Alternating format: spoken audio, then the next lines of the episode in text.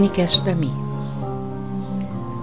Antes, perdíamos nossos filhos para os rios, os matos, os mares, né? Não sabíamos onde eles estavam, estavam brincando lá fora.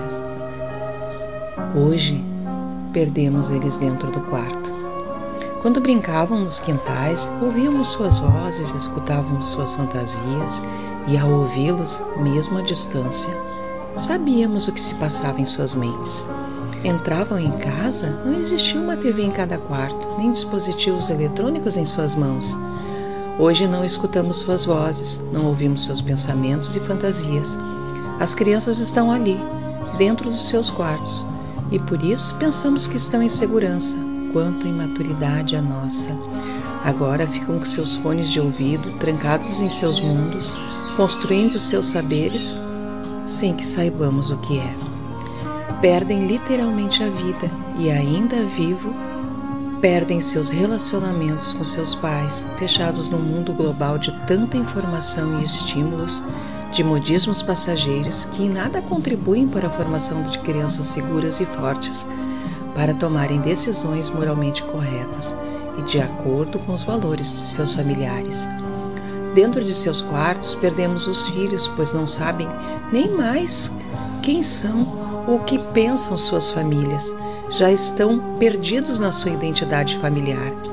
Se tornam uma mistura de tudo aquilo pelo qual eles têm sido influenciados. E pais nem sempre já sabem o que seus filhos são. Você hoje pode ouvir esse texto, esta mensagem, conversar com seus amigos, pode enxergar nele verdades e refletir. Tudo isso é excelente, mas tenho visto tantas famílias doentes com filhos perdidos dentro dos seus quartos. Então faço um convite a você. Por favor, aceite esse convite. Convido você a tirar seu filho do quarto, do tablet, do celular, do computador, do fone de ouvido Digo para você comprar jogos de mesa, de tabuleiro e ter seus filhos na sala, ao lado de você, por no mínimo dois dias na semana, à noite, nem que seja sábado e domingo. E jogue, divirta-se com eles, escute suas vozes e falas, e principalmente os seus pensamentos. E tenha a grande oportunidade de tê-los vivos dando trabalho, entre aspas, e que eles aprendam a se divertir. Sejam companheiro de seus filhos. Observem as suas crianças. Não os deixem perdidos nesse mundo global de informações, pois eles muito cedo vão sofrer da síndrome do pensamento acelerado.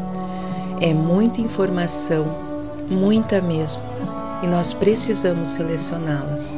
Esta é a minha mensagem. Um grande abraço e até a próxima.